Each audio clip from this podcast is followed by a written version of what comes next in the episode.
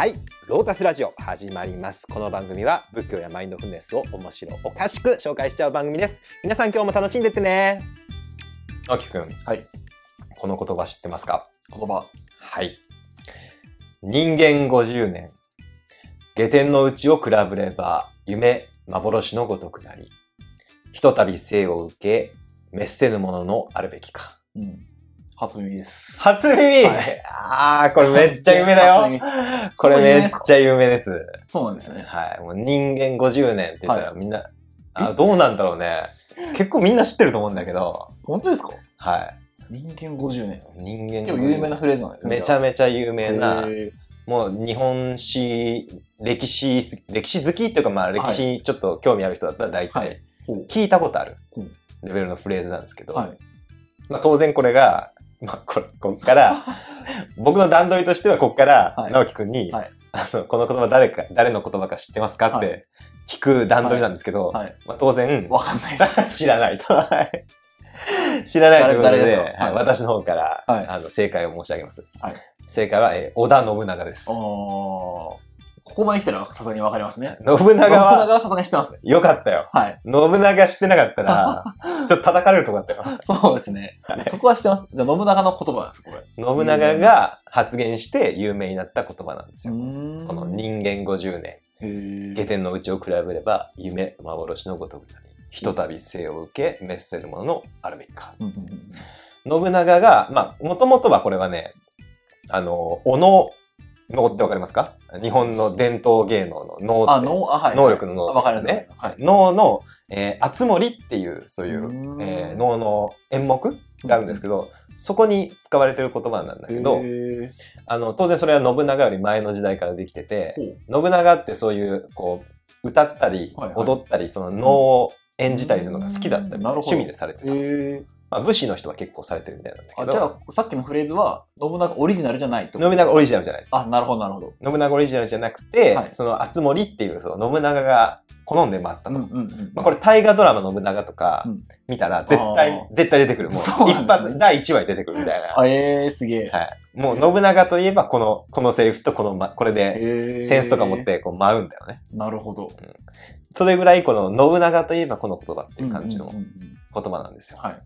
で、これを、次の質問は、はいこれを信長がいつ言ったかいつ？っていう段取りなんだけど、はい。これも当然、直樹くんは知らないですけど、知らないですけど、人間50年って言ってるんですよね。人間50年って言ってる。だから、そんな若い時言ってなさそうだなっていう。ああ、もうなんか年取って年、取って、40ぐらいじゃないかなっていう。ああ、もう死にそうで、ああ、はいもうあとちょっとだな、みたいな感じでそうですそうで、す。ぐらいじゃないですか。人間50年。はい。全然違いますえね。ー、全然違いますか？全然違いますね。え違うんですか？全く違いますね。もうこれは、むしろ真逆？え？信長がもうピチピチ、20代のピチピチの時に、へえ。もうここぞみたいな、はい。もう人生の見せ場みたいなうんうんうん時に入った言葉なんですよ。へーなるほど。真逆ですね。はい。じゃあちょっとあの、相方が信長を知らないっていう緊急事態が生じたので、信長の説明をさせていただいてもぜひ、よろしいでしょうか？教えてください。はい。えーっと、まあ、我々愛知県人なんだよね。はい。はい、愛知県、ね私は豊田市に住んでて、うん直樹くんは名古屋市に、はい。信長は、まあ、名古屋市。うんうん。てかもうちょっと言うと清須市。うんうん。まあ、愛知県の尾張地方の清須っていうところはい出身です。うんうん。の、えーちっちゃなちっちゃな殿殿様でした。うんうん。まあ、織田家っていうのは、家は結構位は高いんだけど、その中の傍流だったんだよね。うん、主流じゃなかった。あ、主流じゃない主流じゃないなるほど。だから本家じゃないみたいな。なるほど。だから、名古屋全体すらも制圧できてないみたいな。うんうんうんうん。まあ、本当に地方、もう一地方の領主みたいな感じのうんうんうん存在だったんだけなど、るほど。それがだんだんだんだん力をつけて、うんで、まあ、まずは尾張、うん名古屋とか清須とか、うんあの、愛知県の、えー西部ですね。うんうんうん。西部を制圧制圧していったと。うんで、あのーイケイケですよね。うんうんあのだんだんこう、うん勢力、力をつけてきて、勢力も強まってきたというところで、えー東の方から、えーちょっと、うんあの、大いなる敵が攻めてきたんですね。なんかあの、名古屋でブイブイ言わせてる信長という小僧がいる はい。ということで、あの、東の方から重鎮が攻めてきたんですよなるほど。それが、今川義元ってうん。言うんですけど、うんまあ当然うんうん。知らない。わかんない。知ら知らないんだけど、まあ今川義元っていうのはもう、今川氏っていうのはもう室町時代、信信長戦国時代ですけど、うんうんその一個前の時代からすでにもう権力があった、へもうめちゃめちゃその武家としての格式も高いし、うんうん力もある。ーうんもう静岡からまあ関東ぐらいにかけて。で、えーっと、愛知県の、例えば豊橋とかのあたりもこう制圧していて、ちなみに家康はその古文だったんですね。ちょっと登場人物が多くなってきて。パンクしてきた？とりあえず聞きます。パンクしてきた？家康知ってますか？名前は、その、名前はぐらい 名前はぐらいです。いや、直樹くんのちょっと歴史弱者が、歴史弱いですね。あの、古典ラジオ聞いた方がいいですよ。そうですね。このラジオ勉強します。はい。あの、このロータスラジオ、そうですね。このロータスラジオは、あの、古典ラジオさんをリスペクトしてそうですね。始めてるところあるので、確かに。そのリスペクト先見ないといけないですね。はい。ちょっと古典ラジオさん歴史を勉強していただいて、はいあの、ちょっと予習してほしいんですけど、まあ、徳川家康っていうのは、あの、天下を統一して、はい。信長の後にね、統一して、江戸時代を作った。人なんですけど、まあ、その天下を統一した家康も、その今川さんの子分だったと。まあ、それぐらい強大なっていうの、今川氏の強,、うんうんうん。強大さっていうのを。感じてほしいんだけど、うん。まあ、攻めてきたんですよ。はい。で、信長はそれを迎え撃たなきゃいけないんだけど、うんえーっともう、確かね、今川勢が、えー2万から、うんあ、じゃあ2万5千から4万5千ぐらい、軍勢、攻めてきた軍勢が。信長どのぐらいだと思います？いや、絶対そんなないから、うーん2000人とか。そうなんですよ。なんか総せ総兵力は3500、3000から5000ぐらいあったらしいんだけど、はまあその時信長がこう、もう急なことだからうん攻めてきて、こう動員できるのが2000ぐらい。っおお。てことは今川2万から4万、えっ、と、10分の2万5千から4万5千、10分の 1?、うんないし20分の1ぐらいなんだよね。うんもう絶対絶命じゃないですか。うんうん。で、味方もどんどん離反していくんですよ。え？だって、違反っていうことは、あのーその、戦に行かないって言い出す行かないというかう裏切るみたいな。あーあ、そんな差もあるし。差もあるしそう、信長なんてちょっとライジングしてきた存在だったんで、はいあいつブイブイ言わせてたけど、はい所詮、あの、大物には勝てないよね、みたいな。ああ、なるほど。うん、まあまあ、それはさ、例えば携帯で人は山当てたと。うんうんうん。でもなんかアップルとか本気で攻めてきたら、まあ、はいみんなアップルにくら替えする なるほど、なるほど。感じで、あの、もう仲間もどんどん逃げていくと。裏切っていくと。いう状況だったんですよ。うんうん。やばいですね。絶対絶命。信長26歳。絶対絶命です。どうしよう。はいってなった時に、この言葉を吐いたんですよ。ああ、その時に吐いたんですか？人間50年。へ下天の内を比べれば、夢幻のごとくなり、ひとたび生を受け、滅せるもののあるべきか、と言って、ホラ貝を吹けとか言って、で、ご飯、飯を持ってこいっつって、飯食べて、鎧を着てはい、出陣してったんですよ。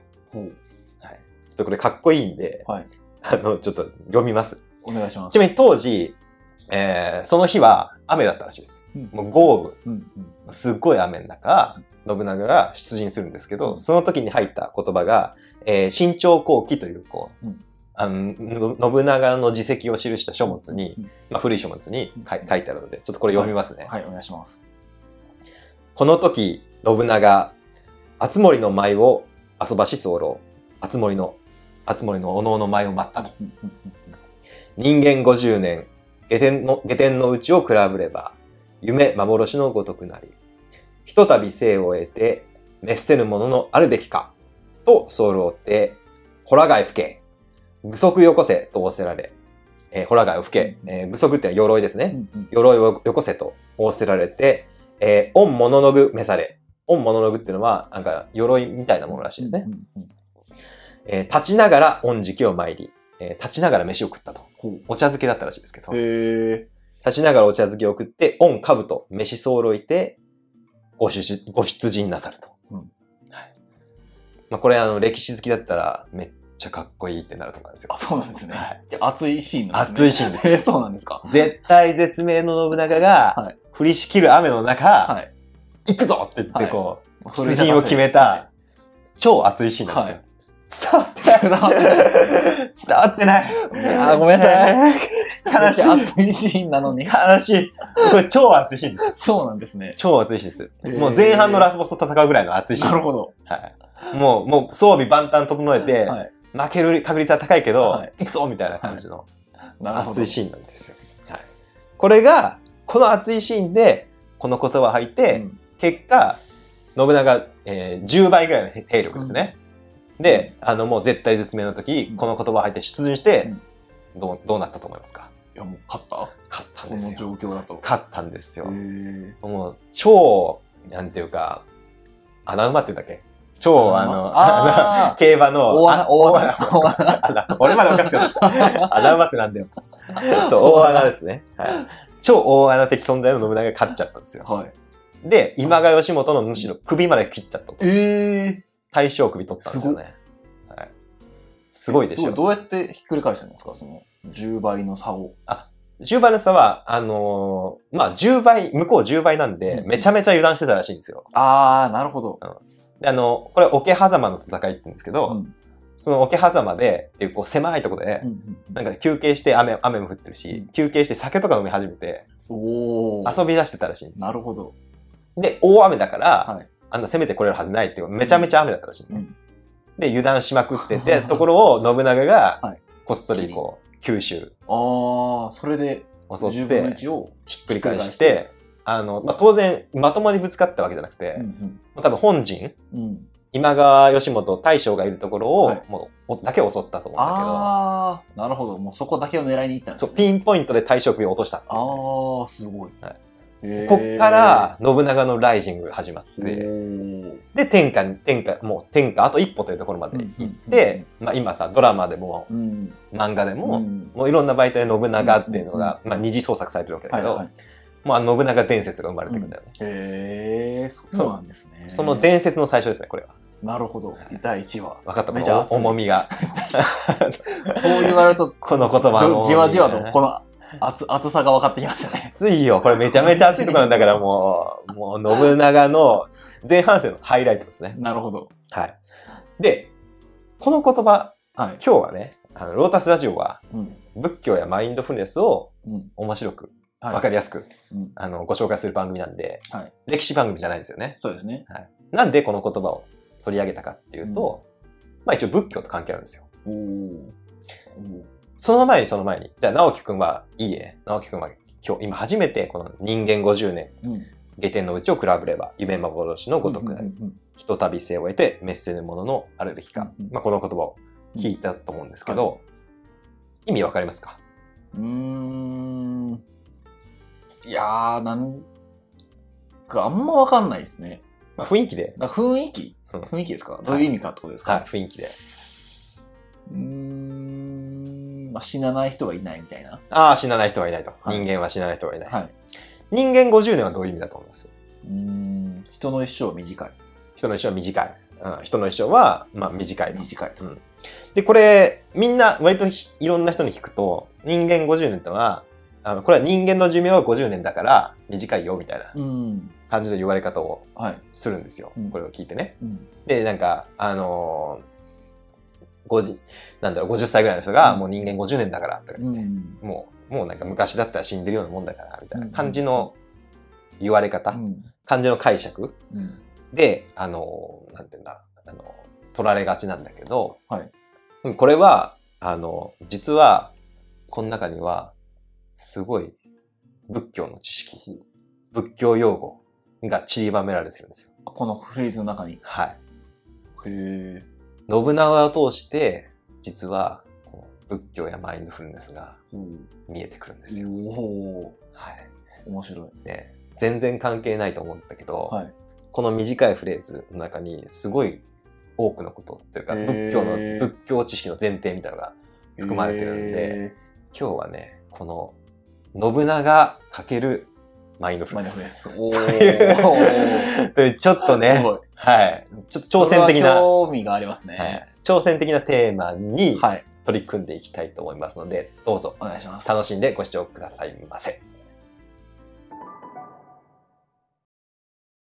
瞑想大好きお坊さんが読み解く、はい人間50年。人間50年。下天の内を比べれば、夢幻のごとくなり、ひとたび生を得て、滅せるもののあるべきか。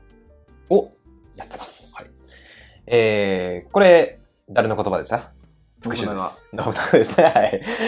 学習しましたね。信は長い、で、信長も、これはのあの信長の言葉じゃなくて、信長が言った言葉なんだけど、元ネタがあるって言ってましたね。あつ森。あつ森、そうですね。えー、おの、おの。能というの日本の伝統的なお芝居うん。の一節うんうんが元ネタです。はい。はい。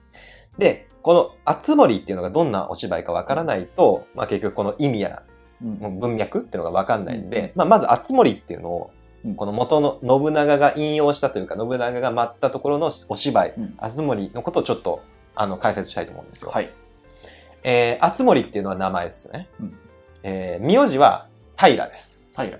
平のあつ森うんうんです。うんえー、平といえば誰が思い浮かびますか？っていう質問をしようとしたんです。はい。でも僕は今日の今日まで、えー、直樹くんが歴史弱者だってことをは 知らなかったので、い。平の、平と言ったら誰って言って、はい。言ったら当然、え？清盛？お大丈夫じゃないですか。いやいや。いけてたじゃないですか。でもマジ名前ぐらいしかわかんない。いやーよかった。よかった。清盛知ってましたかな何したかマジ一切わかんない。大丈夫、大丈夫です。あの、清盛さん。一番平といえば清盛ですねその子孫ってことですか？その甥っ子です。あ、へえ。あつ森さんは。まあ、清盛はね、あの、大河ドラマにもうん。松山ケンイチ君が主演で、えー、何年前だ ?3 年前ぐらい。へえ。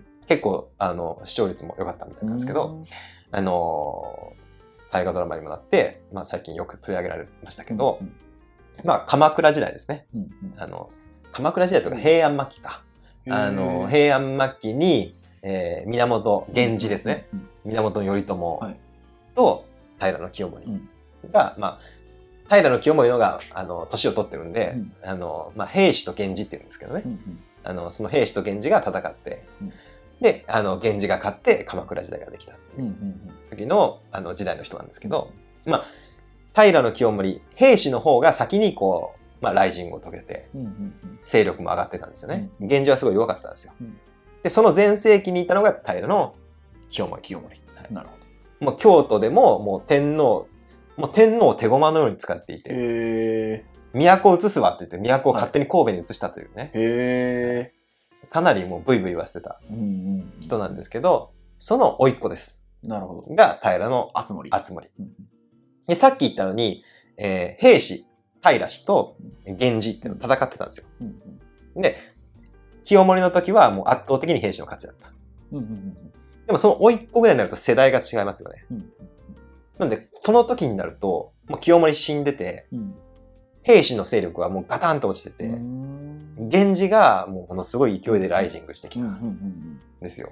だからもう熱盛の時とかはもう源氏に攻められまくってる感じ。もう都落ちみたいなうん状態だったんですよね。うんで、熱盛はどんな人かっていうと、まあ、イケイケの兵士、対清盛がイケイケの時代に生まれてた人なんで、もうなんか貴族みたいな、うんまあ、イケメンの貴公子みたいな感じだったみたいですね。はいえー16歳で、で、笛とかが上手だった。か武士っていうかなんかちょっと貴族っぽい感じのうんうん人だったみたいなんですけど、でこの人がいきなり急に、あの、源氏が攻めてきて、まあ、はい。東の方から関東、うんまあ、鎌倉ってのがうんうん。源氏のはい。あの根拠地なんで、はい。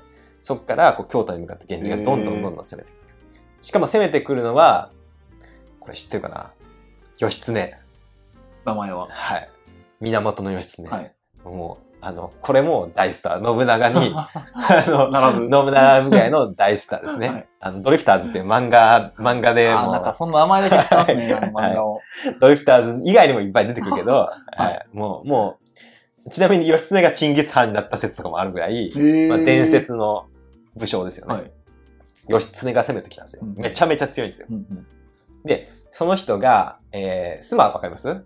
妻兵庫県神戸市にあるはい。はい。スマっていう海岸。まはい。あ今だと夏になると、まあ、うんギャルが集まってくる。うん。はい なるほど。関西関西の、はいはい、関西のまあちょっとローカルなというか、一番行きやすい、はいあの、ビーチがあるんですけど、スマってとこで戦いが起きたんですよねう。ん。で僕実は須磨住んでたんですよ。へえ、そうなんですね。神戸住んでた時。はい。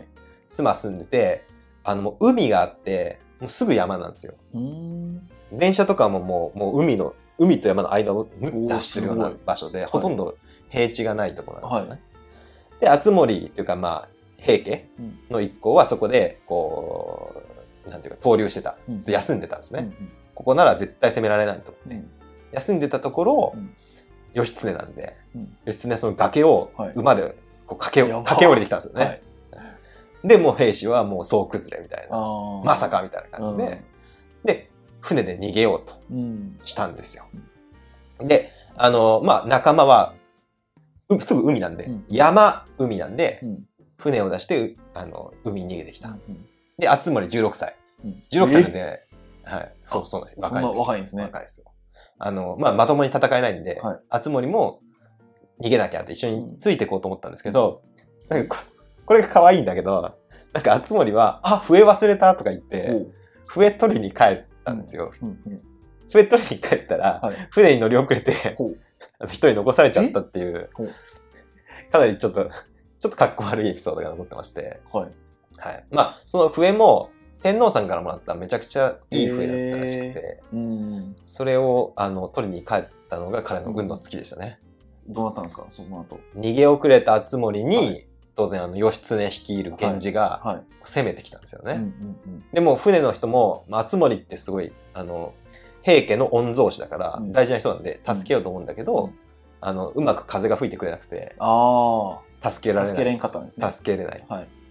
で熱森は逃げてたんだけどそこにもう一人の主人公がうん登場します。うんえー熊谷直実って言います。うんえー熊はあの動物のベアの熊ね、うんうんに谷と書うん。いて、うんえー直実は、えー直し直線の直はいに、あのみみ果実の実うん。と書いて、熊谷直実って言うんですけど、まあ、この人もあのこの人はそこまでその義経とか信長とかうん、に比べたら有名じゃないけど、うんまあまあ有名なうん方なんですけど、はい。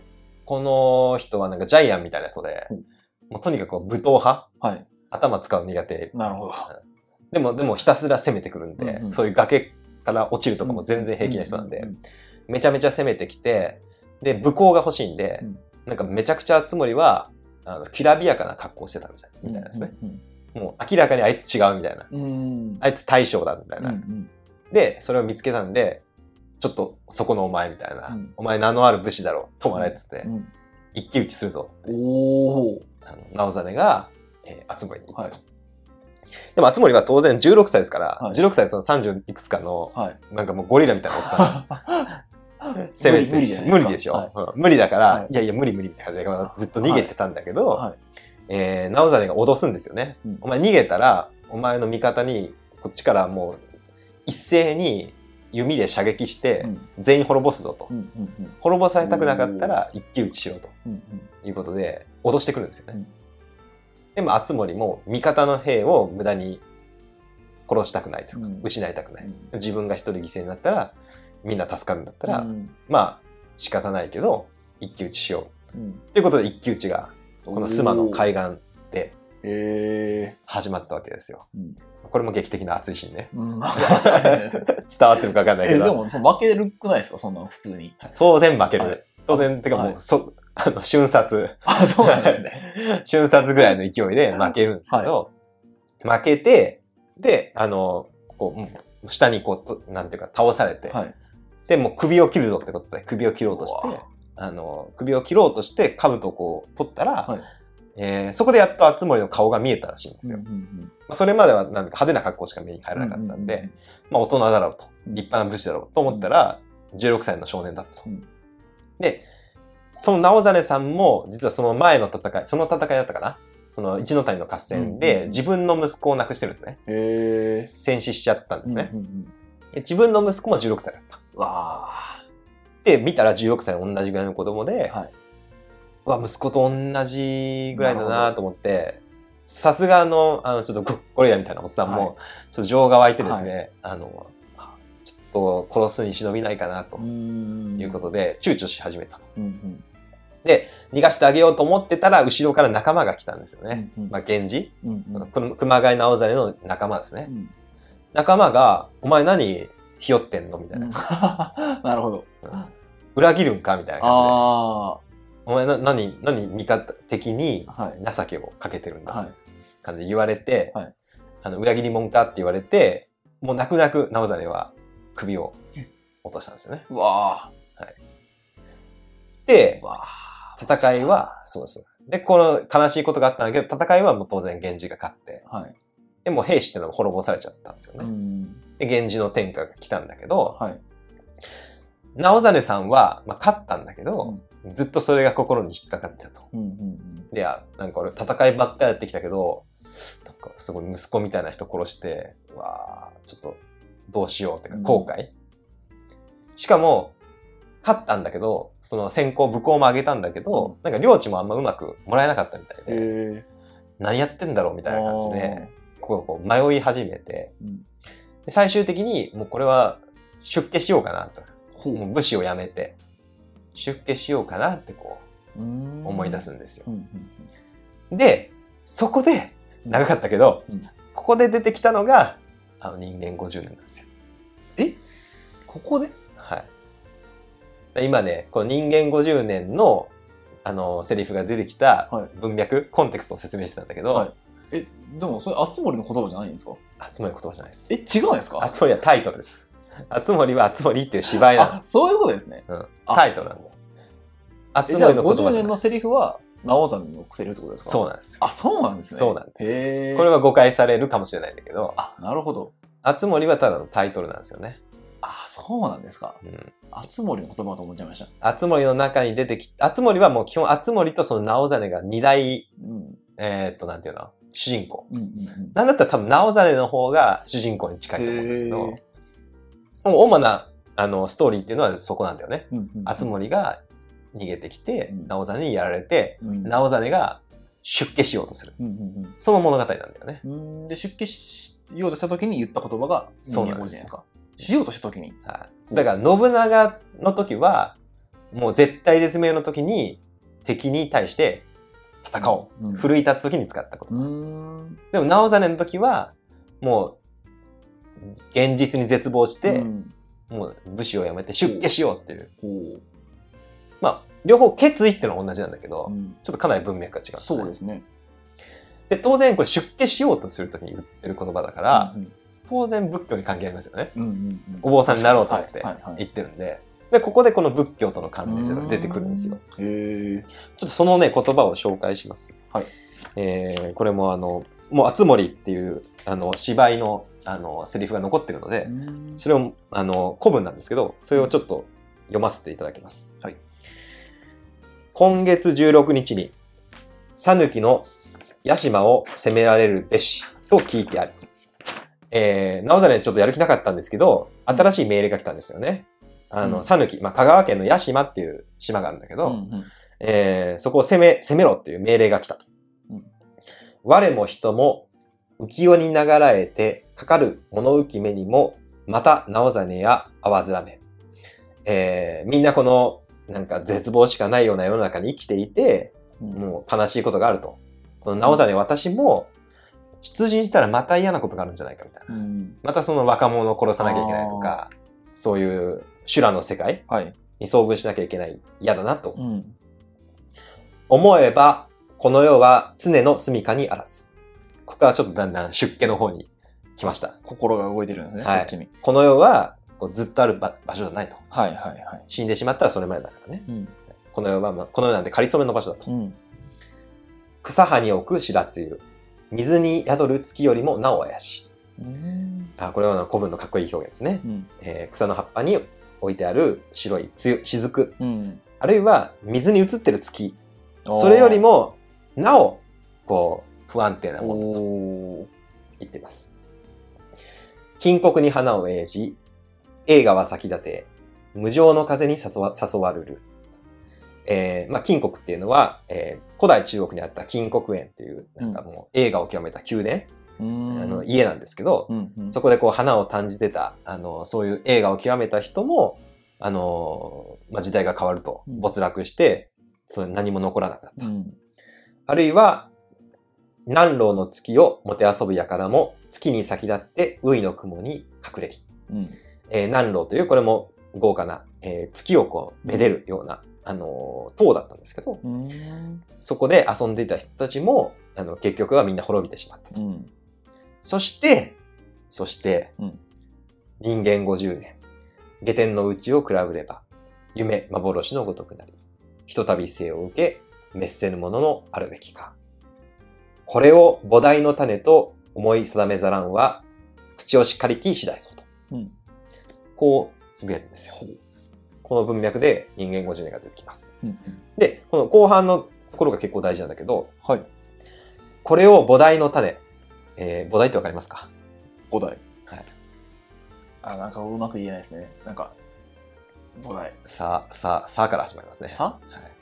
悟りですね。ああ、悟り。あ、五代イコール悟りっていう。まあ、菩提っていうのはブッダとかボーディをそのまま訳したんで、うんまあ、ブッダは悟りなんで、なるほど。はいじゃあ悟り。悟りの種と、うんこの、この無常の世の中で、この人間50年っていう言葉が、うんこう悟りへの種だと。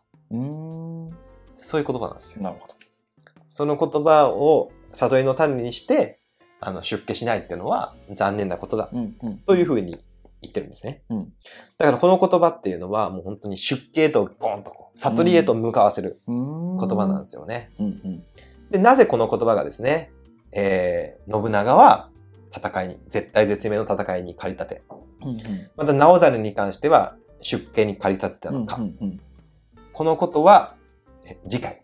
次回次回。えここまで来て時間なんですか？はい。ちょっとあの、引きを作ることもあったんで。わかりました。これは次回次紹介することにして、今回はちょっとこの、直ロータスラジオ、今回もご視聴ありがとうございました。ご意見、ご感想等いただけたら大変励みになります。メールアドレスは、プロフィール欄、概要欄よりどうぞ。それでは次回もお楽しみに。